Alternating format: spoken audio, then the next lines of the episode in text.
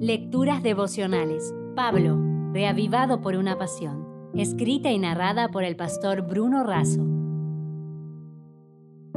Hoy es primero de julio. Elegidos.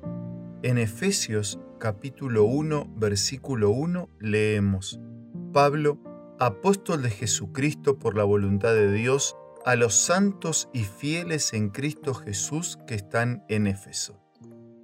Probablemente Pablo haya escrito la carta a los Efesios cuando estaba prisionero en Roma. El tema de la epístola es la unidad en Cristo.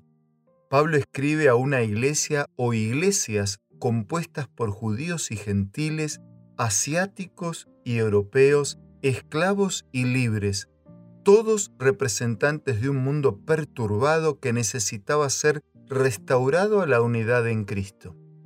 Esto implicaba la unidad de personas, familias, iglesias y etnias.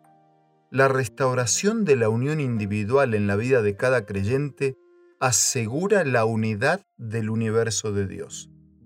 En el capítulo 1 de Efesios se destaca lo siguiente. Primero, Dios nos escogió y nos predestinó para la salvación. Nadie necesita perderse a menos que quiera perderse. Segundo, podemos ser salvos porque hemos sido redimidos por la sangre de Jesucristo. Tercero, la certeza de esa salvación es la actuación del Espíritu Santo en nuestra vida. Cuarto, las personas que recibieron la salvación viven con fe en Jesús y se relacionan con bondad con las personas.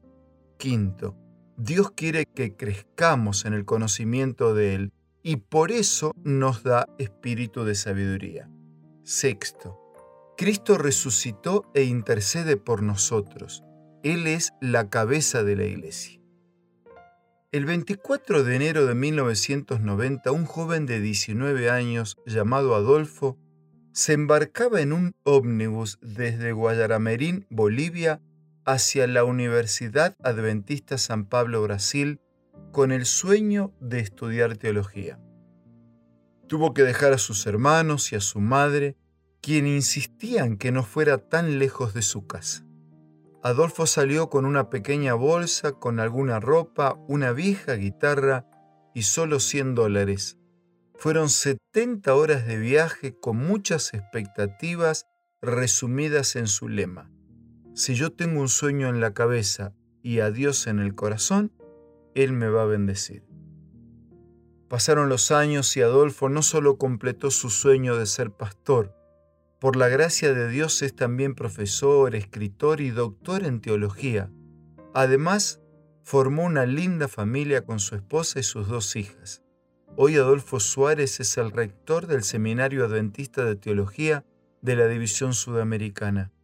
Dios no responde las oraciones que no se hacen ni cumple los sueños que no se sueñen. Amigo, ¿cuáles son tus sueños y cuáles son tus ruegos? Te dejo un abrazo y también la última frase de la reflexión de hoy. Gracias a Dios que en Cristo fuimos elegidos por Él para la salvación desde antes de la fundación del mundo. Es maravilloso ser hijo e hija de un Dios que desea salvarnos al costo de la sangre de su único Hijo. Si desea obtener más materiales como este, ingrese a editorialaces.com.